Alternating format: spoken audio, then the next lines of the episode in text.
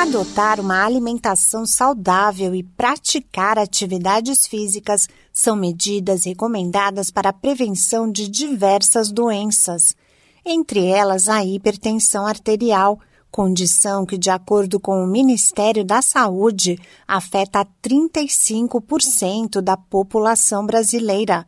Desse total, cerca da metade não sabe que tem a doença e segue sem tratamento a ingestão excessiva de sal, o sedentarismo e a obesidade são fatores de risco para a hipertensão.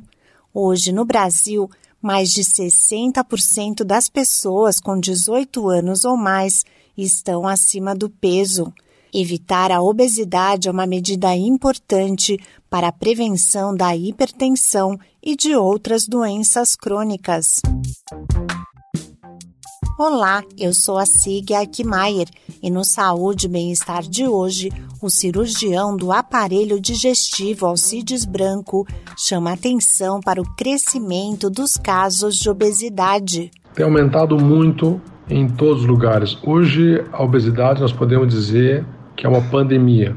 Isso nós temos observado que esse avanço refere-se principalmente ao problema comportamental Comportamental eu coloco qualidade alimentar, falta de atividade física, mastigação, pessoas que não têm o hábito de ter uma boa higiene alimentar. Outras situações, é a genética, a história familiar, são fatores determinantes para esse aumento e esse avanço da obesidade. De acordo com o médico, um dos sinais para o maior risco de doenças crônicas é quando há acúmulo de gordura na região abdominal. Essa obesidade visceral, que está relacionado à obesidade com aumento da cintura abdominal, ela contribui muito para várias doenças crônicas.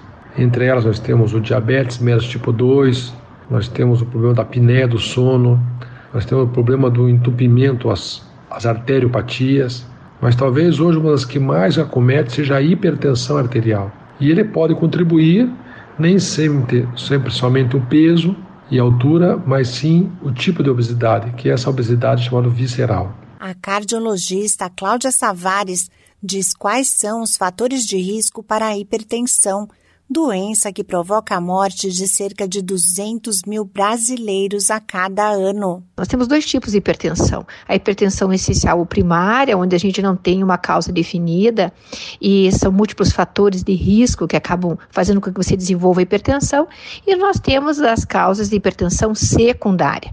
Para a hipertensão é, primária ou essencial, a gente tem que observar alguns fatores né, de risco. A idade, então, quanto maior a idade do paciente, maior a prevalência de casos de hipertensão. O sexo, mulheres têm maior propensão, bem como a raça negra. Um excesso de peso com índice de massa acima de 25, né, acima ou igual a 25 é, quilogramas por metro quadrado e mesmo obesidade. A alta ingestão de sal, a gente considera um consumo máximo recomendado de 2 gramas ao dia e a gente vê a população chegar a 4 e a 4,4 de consumo ao dia. Uma ingestão de álcool, quando ela é maior do que 31 gramas de álcool dia, seria correspondente a cada 4 ou 5 doses é, para o sexo masculino, 2 a 3 para o sexo feminino. O sedentarismo, a falta de prática de exercício físico, né?